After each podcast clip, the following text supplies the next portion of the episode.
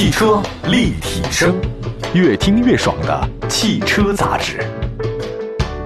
欢迎大家收听，这里是汽车立体声。各位好，我是董斌啊。这个问候所有在听节目的好朋友们，几种收听方式，我们今天再重复一下，就是在网络收听是可以的，在视听平台里面搜“汽车立体声”能找到我们。微信公众号的话呢，也是同名搜索，还有往期的节目。另外呢，就各地电台。今天呢，我们说说四月份即将上市的重磅的 SUV 的车型。嗯，喜欢车的朋友都知道，SUV 那永远是市场里面比较热的话题。我们做过测试，反正说 SUV 的话呢，这个点击量就比说普通轿车的高啊，说普通小轿车的这个家用车的话呢，比说 MPV 的高啊，然后说 MPV 的比说皮卡的高啊。呃，复苏即将来临，沉寂两个月的车市呢，你会看到很多新的车型上市，满足大家期待吧。我们也让小编的话呢，找了四月份即将上市的哇八款 SUV 啊，还是比较多的。大家感兴趣的话听一下。首先呢，就说一下第一款车型探岳 GTE 大众的。呃，探岳自从上市以来呢，它颜值就还是可以啊。但是，我觉得大众呢，在这个颜值方面的话，反正颜值即正义吧，他们也在努力啊，获得了不错的销量，名副其实，据说是最畅销合资 SUV。呃，探岳的插电混合动力版本啊，它外观延续着燃油版的这个变化设计啊，没有什么区别，跟燃油版的。呃，在进气格栅上呢，加了一个 GTE 的标志，就表明我这个是新能源。还有呢，这下方保险杠的造型也做了一些调整啊，并且换了一个 C 型的 LED 的日间行车灯的标志。表明说它也是新能源，就是前后看的话呢，都跟这个普通能源呢就是有区别了。呃，轴距是二七三零，其他的方面内饰的我们没有得到更多消息，但之前的话有一些这个厂家的故意透露出来的消息说，嗯，它可能会比燃油版的全面升级一些吧。比如说它全系标配的全景天窗，八寸的触摸屏的导航 LED 大灯，十二项的真皮座椅调动，还有包括三区的恒温，十八寸的车轮等等啊，舒适性会更多一些。动力方面的话呢，这个探岳搭载了是一点四 T 涡轮增压发动机加电动机组成的插电式混动。那其中点四 T 的这个发动机啊，最大功率是一百五十马力，一百一十千瓦，匹配七速的双离合变速箱。电池方面的话呢，匹配宁德时代三元锂电池啊等等。当然这个容量呢没有公布。关于这款车的其他的方面的话呢，我们让资深车评人啊，我们的赵勇老师跟大家呢这个点评两句。哎，有请赵勇老师。董老师好，各位听众大家好。前三个月确实对汽车行业影响挺大的，新车上市的步伐很多都放缓了。不过呢，四月可能会一波反弹，新车会陆续的放出。我们可以先看看一汽大众这款新能源车型吧，这叫探岳 GTE。其实我们知道 GTE 就是插电式混合动力的车型，在大众上已经有很多了，像高尔夫 GTE，像迈腾 GTE。那这探岳其实是 SUV 上一个。新能源插电混合动力，它的外观呢基本上跟探岳非常相像，除了多加了一些小标识啊 GT 的标志之外，然后日间行车灯换了一个 C 型的，其他的没有太大区别。呃，内饰上，那大众内饰大家都知道嘛，它基本上就是啊数字液晶仪表啊，然后真皮方向盘呀，这都大家比较熟悉的。我觉得内饰上变化并不大，主要在于动力上，它采用的是一点四 T 一个涡轮增压发动机加上一个电动电机的一个组合。动力呢，1.4T 可以满足110千瓦，这配一个七速双离合。然后呢，电机这一块呢，呃，电池容量能达到了12.1千瓦时，这个是跟途观 L PHEV 是相像的，所以动力上可能会比原有 1.4T 更强，因为它有一个电机去驱动。油耗上，现在工信部给到的是2.0升每百公里，但这个油耗只是一个参考油耗。为什么这么说？就是你不能按照每25公里充一次电这么去跑，所以我觉得整体来说，它肯定会比汽油版的要低一些。但是也是建议，如果有充电的条件的家庭，还可以做到，比如说三五天充一次，三五天充一次，这是更好，因为这样的话毕竟是省电，你用波谷去充电。这个车的这款 GTE 车型的意义，如果说你真正按纯汽油车来说的话，总觉得你多花这个钱有点不值，好吧？这基本上是第一辆车。好，感谢张老师。那接下来的时间，我们再来说说下一款车型哈，这个启辰星。启辰星呢，上市时间是四月二十五号，完了快过五一节了。启辰星呢是基于启辰旗下全新的 VSA L 平台打造的。说实话啊，相比其他车型的话，我觉得启辰这个外形做的还不错哈。呃，它的新车定位居 A 加啊，A 加级的 SUV。那据了解，四月二十八号公布价格，二十五号上市，一点五 T 发动机，它有轻混啊两种组合，并且呢配备六档手自一体变速箱，一点五 T 发动机最大功率一百九十匹马，相信它是一个比较漂亮的外形哈。像设计来讲的话呢，启辰还是可以的，我们来听听看吧，来听听资深车评人张老师对启辰星的点评。启辰星，这个是一款启辰旗下全新平台打造的一个 A 级 SUV，这个样子其实设计感是有的，有特色，但是美感上可能因人而异啊。它也将于四月底进行所谓的发布加售价的一个情况。动力方面呢，它采用 1.5T 发动机，而且还有一个 1.5T 加48伏轻混系统。它也不是像日产那种混动，它是48伏轻混。这种形式呢，一般在德系车上在应用。而且呢，它配备的是手自一体的六档的变速箱，也是比较属于保守的一个配置。我们从新车上外形造型来说，开始大气是足够有的，但是我们现在就是没看到它内饰以及它整个的配置方面能不能在同级上有一些优势，这个可以值得期待一下。感谢张老师。说完了启辰星以后呢，哈，我们再来看下一款车型长安欧尚 X7 EV。欧尚 X7 啊，EV 它是长安旗下的一个全新纯电，那它也是由那个燃油版的车型打造来的。今年。一月份吧，一月份的时候已经发布了这个事儿，但是它这个外观方面，它燃油版和这个新能源没有什么变化，细节有调整。那最大的变化是什么？就是进气格栅嘛，因为纯电车它不需要进气格栅，配备了一个 X7 EV 的标志啊，就是新能源。它同时呢有什么 LED 的倒车灯啊，下方有哎蓝白标识啊，轴距是二七八零等等。长安欧尚 X7 EV 呢，它有一个这个内饰风格呢是采用软包加拼色。呃，银色装饰条的话呢，呃，有层次感，跟燃油车不一样的话呢，采用旋钮换挡啊，旋钮换挡。呃，配置方面的话呢，是全液晶悬浮式的中控，手机无线充电都在这个新车上面。呃，值得一提呢是新车配备时下比较潮的一种功能，叫人脸识别哈，通过面部识别能启动车辆解锁。我对这面部识别一直有自己的一个个人看法，在慎用，嗯，还是要慎用。因为动力方面的话呢，长安欧尚 X7 EV 呢将搭载一台 TZ22.XX EP15031 的电动机，最大的功率呢是一百五十千瓦，哇，这还可以哈，并配备磷酸铁锂电池，NEDC 续航呢是四百零五公里，这个续航呢在目前国内来讲呢不算高啊，这刚刚及格线四百，但是我觉得要酷暑和寒冬的话呢都会降低。此外呢，长安欧尚 X7 EV 呢还有舒适、运动、经济自定义四种驾驶模式可以选择。从这些信息来看的话呢，目前长安 X7 EV 啊，我不知道售价多少。但是售价如果比较有诚意的话呢，还算好；如果售价没有诚意的话呢，这个车就基本废了。好了，我们来听一下我们的资深车评人赵勇老师对这款车的点评。来，长安欧尚的 X7 EV 这个车型原型车我们比较熟悉，就是原来的欧尚 X7 的燃油版，然后它做了一个属于电动化的一个改造。主要变化在于整个前进气格栅，它是一个封闭式的一个状态，因为它不需要这种给发动机散热了嘛，所以再加上一个什么这个蓝白标识的一个增加，所以这个还能看得出来这是一个新能源车型。内饰上的话，包括全液晶仪表、悬浮式中控台、手机无线充电这些设备，这些配置都会在上面体现。动力方面呢，它提供的是一个一百五十千瓦的一个最大功率，用的是磷酸锂铁的一个电池。我觉得这个电池呢，相对来说是比较稳妥的啊，也是比较性价比比较高的。NEDC 的续航给到的是四百零五公里，这个续航从客观上讲不够有优势。我觉得如果这这个阶段出这种车型的话，应该是会在五百左右比较合适，而且是按在 NEDC 的标准。如果以后用新的一个续航标准来说呢，可能这个续航还不足三百。所以这个我觉得。呃，怎么说呢？先观察一下吧。如果上市之后价格有惊喜，那咱们单说。谢谢谢谢张老师，我们马不停蹄，赶紧再说下一款的车型。这个是开拓者，开拓者是雪佛兰的这个当家花旦嘛，或者叫小生哈。最近不是有一个片子很火吗？黄晓明跟那个尹正演的，什么鬓边只有海棠红啊。我也在看，除了演员胖一点以外，其他还好。我们可以从官方渠道得知呢，这个雪佛兰开拓者呢是四月中上市，定位肯定是中大了嘛，中大型 SUV。所以大概只能知道它肯定普通版、运动版，还有 Redline 啊，这个三种外观。尺寸方面的话，有透露啊，之前有透露说是二八六三，两米八六啊，这个肯定是中大型 SUV 了。动力方面是二点零 T 加九档的手自一体变速箱，最大输出功率两百四十一匹，峰值扭矩三百五。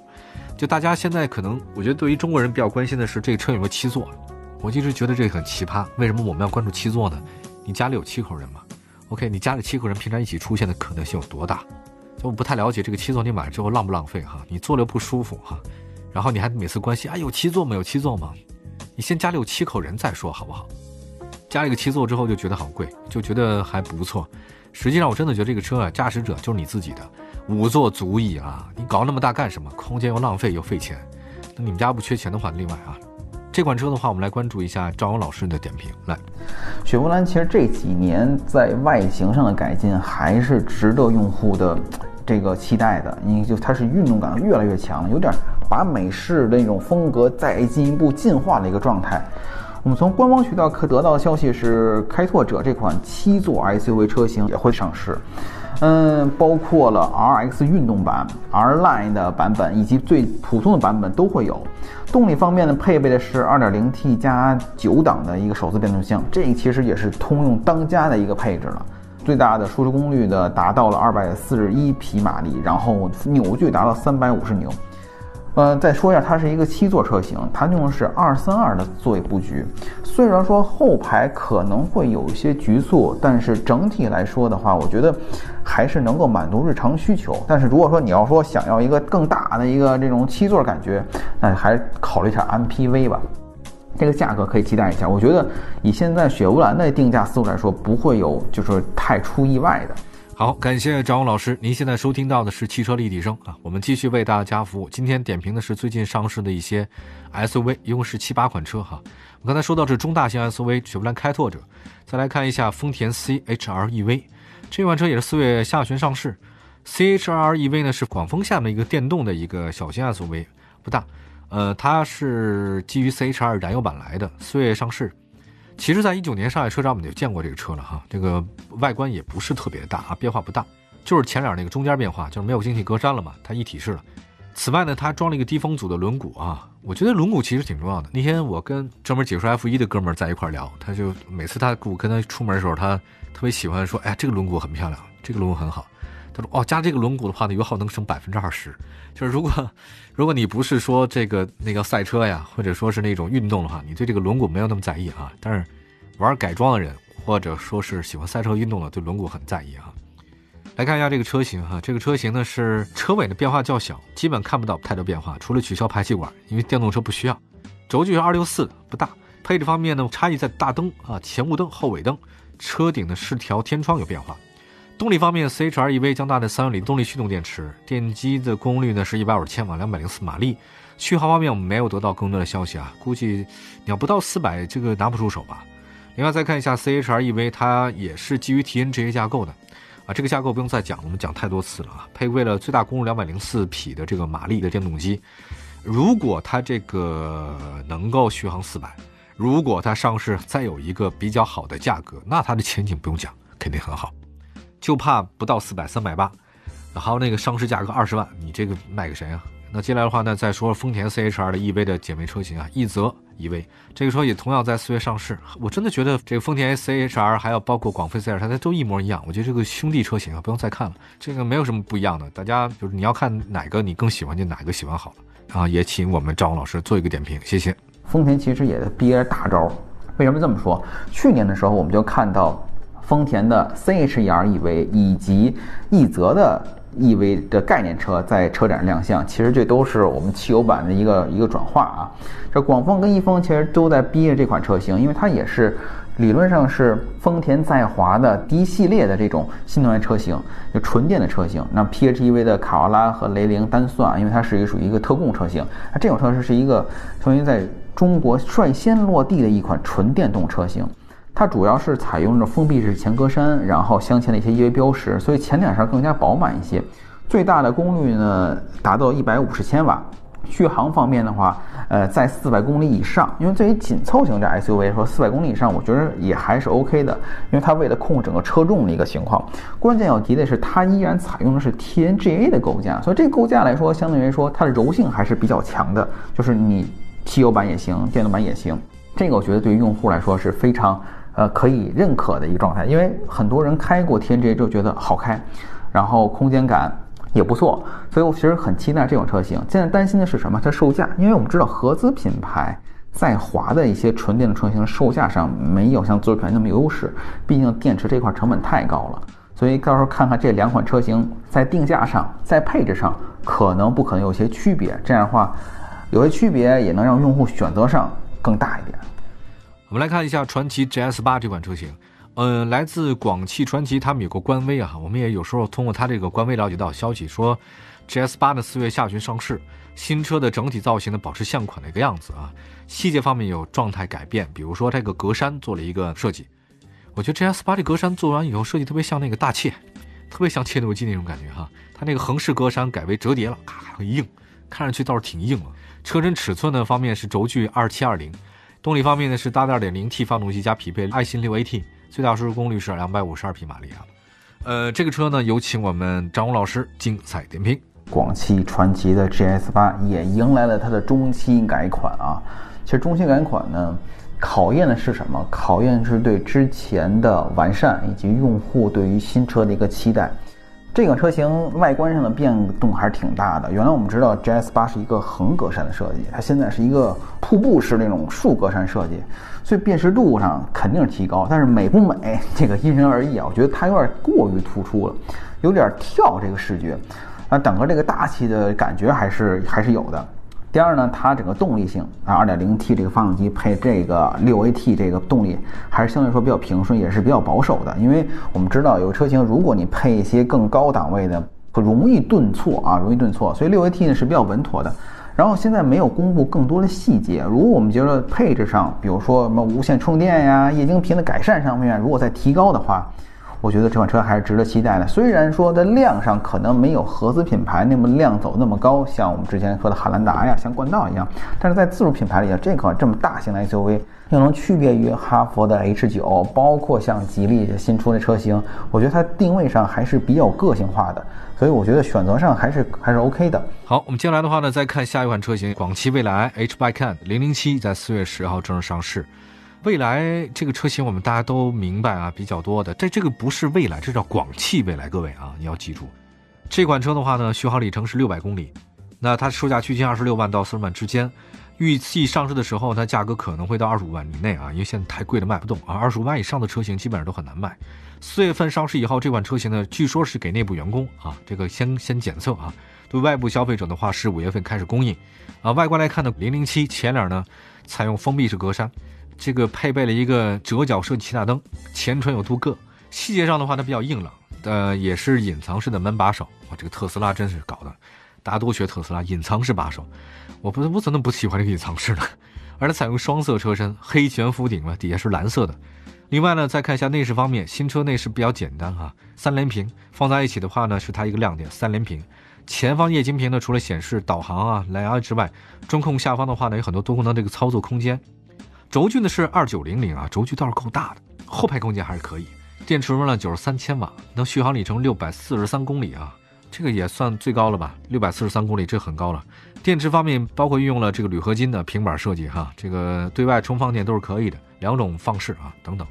关于这款车的话呢，我们还请这个赵勇老师做一个精彩点评吧。来，赵勇老师，广汽未来，这是广汽的另一支啊，就不是广汽传祺。也不是广汽新能源，叫广汽未来。这是其实是广汽集团跟未来一个合作的一个第一款车型，它叫零零七这款车型。零零七为了突出零零七这个概念，它在前面那个那个灯组上那个也是一个七的造型，一个七的阿拉伯七的造型。那人行灯也是明非常清晰的。然后呢，整个的车身大小呢，我觉得两米九这个轴距也是。挺吸引眼球的，然后轮圈也特别大，所以外观上我觉得还是比较有特色。然后内饰上呢，它有一块叫做三连屏那个设计，它是一个前面大连屏，然后一拐弯儿也是一个小七型的一个设计。这三连屏设计的逻辑性、操控性，我觉得都是在国内来说是比较大胆的一个状态。然后也是为了整个的触控感、科技感更强一些。这款车型呢。最牛的地方，为什么最牛的地方是它电池用的是宁德时代的 NCM 八幺幺电池？这款电池这所谓的这种 单价成本是非常高的啊！电池容量达到九十三千瓦时，然后 ndc 的续航能达到六百四十三公里，这个上六百的屈指可数啊！当然，它有一个基础版，基础版车是五百二十三公里，那电池容量是不太一样的。关键是它还做到了一些防水防尘这些功能，这是安全的一个保证。嗯，官方给到的预售价格呢是在二十五万区间起，然后呢，顶配的话可能达到四十万区间，这个其实有点像蔚来自己那个 ES 六那个价格区间了啊。这个价格区间还是怎么说呢？偏所谓的高端，偏豪华一些。这也是区别于广汽新能源自己的定位，也能区别于蔚来自己的定位，是这么一个所谓的这种中间地带的一款车型。但是我觉得，我觉得怎么这个思路是对的，就是我们选择余地可以更大一点，我们能结合广汽的优势，能够结合未来的优势。这样的话，打造一款车型，我觉得可能更加的能够满足市场需求。因为现在市场上这种新能源车型虽然有，但是其实它在整个的矩阵上还没有完全的布成功。然后这样做，主要布局这个整个车型矩阵，用户选择余地更大，能变相的刺激车型技术产品的一个迭代啊，是这么一个状态。最后，这个也感谢大家的收听，也感谢董老师。这个疫情期间吧，大家多注意身体。然后呢，很多车型呢慢慢会放出来，咱们多关注一点。嗯，留个小金句，大家可以去 牢记一下啊，叫留住手中钱，今年买台便宜车。我们可以慢慢去挑，慢慢去选，等政策利好的政策、补贴政策出来之后，我们到时候再去认真的去挑选。好，再次感谢大家收听我们今天的汽车立体声，祝福所有朋友们过得愉快。大家呢可以多关注一下我们的官方微信和微博，了解更多的汽车资讯。我是董斌，下次节目再见，拜拜，朋友们，谢谢大家，董老师见，大家再见。